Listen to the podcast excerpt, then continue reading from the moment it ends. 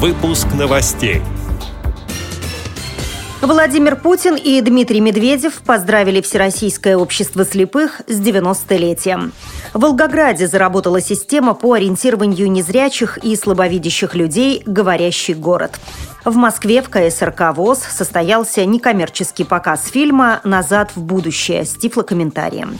Далее об этом подробнее в студии Наталья Гамаюнова. Здравствуйте. Здравствуйте. В преддверии майских торжеств по случаю празднования 90-летия Всероссийского общества слепых президент Российской Федерации Владимир Путин и председатель правительства РФ Дмитрий Медведев направили в адрес руководства ВОЗ поздравительные письма. Цитирую слова главы государства. «За годы плодотворной, многогранной деятельности ваша организация снискала высокий авторитет и уважение, внесла значимый вклад в решение важнейших проблем реабилитации и социальной адаптации инвалидов по зрению. Вы на деле оказываете серьезную поддержку людям, помогаете им обрести уверенность в своих силах, реализовать свои таланты в спорте и творчестве. Конец цитаты. Как сообщает пресс-служба ВОЗ, премьер-министр Дмитрий Медведев заверил, что правительство будет и впредь оказывать необходимую поддержку инвалидам, заботиться об их социальной защищенности и достойном уровне жизни. Это является одним из приоритетов государственной политики России. В Волгограде заработала система по ориентированию незрячих и слабовидящих людей «Говорящий город».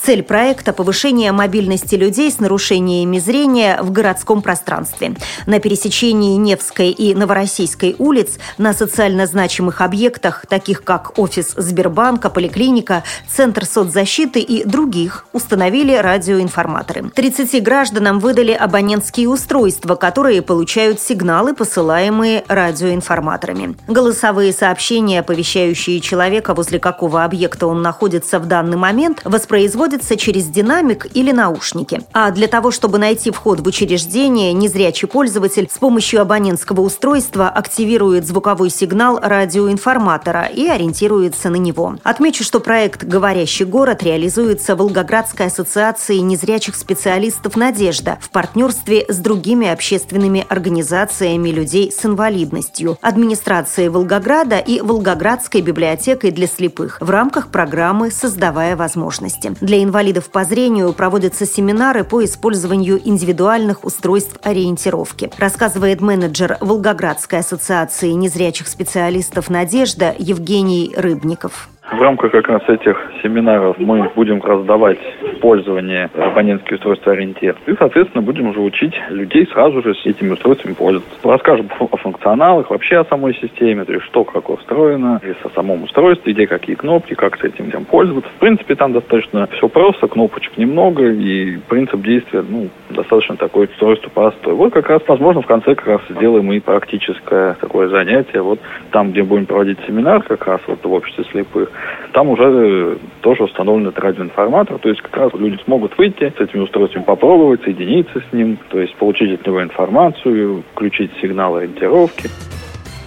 В Москве в Малом зале КСРК ВОЗ состоялся очередной некоммерческий показ фильма с тифлокомментарием. На этот раз все желающие познакомились со второй частью картины «Назад в будущее». Подробности у руководителя отдела по работе с молодежью культурно-спортивного реабилитационного комплекса Всероссийского общества слепых Ивана Онищенко. «Назад в будущее» будут от тифлокомментированы, ну, на данный момент все три части. Традиционный попкорн, напитки, конкурсная программа, потрясающие призы, которые стали возможны. И вот этот э, тифлопоказ очередной стал возможен при финансовой поддержке Комитета общественных э, связей города Москвы, за что мы им безмерно благодарны. Но в первую очередь им, конечно, благодарны дети, которые имеют возможность прикоснуться к такому виду искусства, как кино. Отмечу, что «Назад в будущее 2» – это 18-й фильм, к которому отдел по работе с молодежью КСРК ВОЗ подготовил тифлокомментарий.